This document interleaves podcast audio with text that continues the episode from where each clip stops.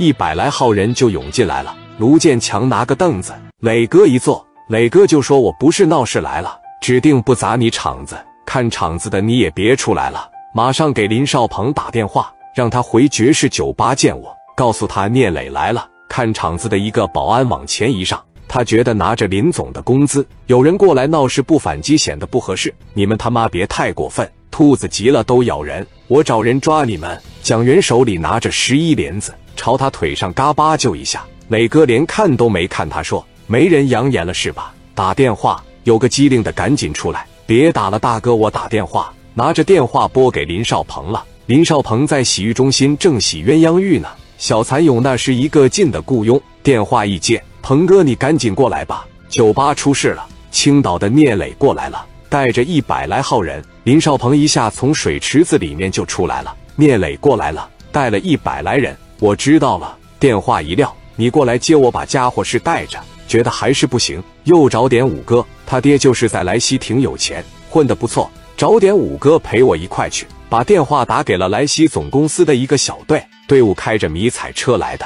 又找了值班的几个，开着绿吉普子来了。内心仿佛有点安全感。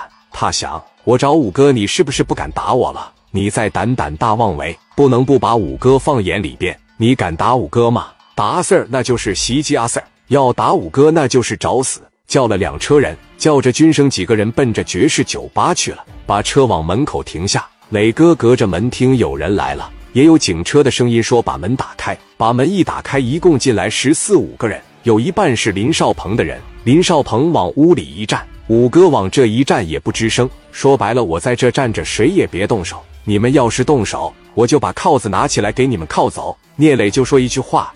电林的把门给我关上，一个也别走。史殿林回头把门一关上，在那一瞅，聂磊捋了一下自个的西装，连瞅他们都没瞅他们，说了一句：“谁是林少鹏？站我跟前。”林少鹏看有五哥有阿 Sir，心想：“你他妈是真狂啊！往跟前这一站，你就是聂磊吧？”说话的时候，军生这五个人就保护着林少鹏。聂磊坐在这过了两秒钟，聂磊突然抬头瞅了他一眼。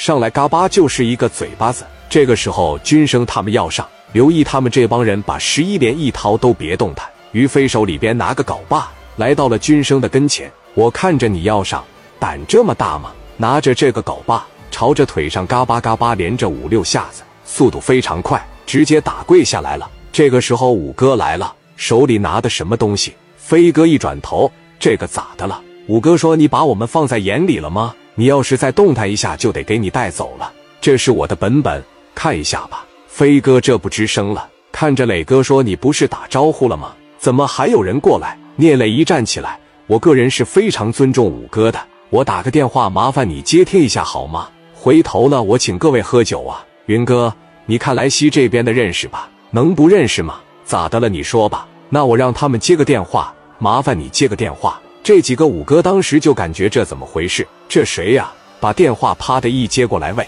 你哪位啊？我自我介绍一下，我是这个青岛总队的，我叫刘青云呐，没听说过我吗？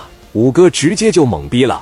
刘总你好，刘总什么指示？说你看我哥们聂磊就是过去办点事，他不会太过分的，他就是比较张扬啊。要个面办完他的事他就走了，保证不会给你们添任何的麻烦。这个事你可以放心办好。有时间来青岛，来总队里边，我请你们吃饭，怎么样？行，好嘞，那你们就撤吧。电话一撂，行，那我们就撤吧。磊哥来到他们跟前说：“实在不好意思，我办完事之后，改日我亲自登门拜访，麻烦就先回去吧。”五哥一瞅说：“那行，放心，指定什么乱子都惹不出来，不会给你们惹任何麻烦的。跟阿 Sir 说辛苦了，改天我一定登门送上贺礼呀。”他们就说：“少鹏，那我们就走了，你们在这待着吧。”因为上边说了，他指定惹不出啥大麻烦，我们带走无非也是一顿拳脚炮教育教育，扭头直接就走了。剩下林少鹏和军生，还有五个小兄弟要倒霉了。卢建强和飞哥往前这一上，我刚才说都跪下，没听懂。跪下？你觉得认识点阿 Sir 很牛吗？卢建强看也没看，朝着这边嘎巴就一下打他肩膀上了，朝着后背一使劲，使劲踢了两脚膝盖，后边林少鹏两腿就跪着了。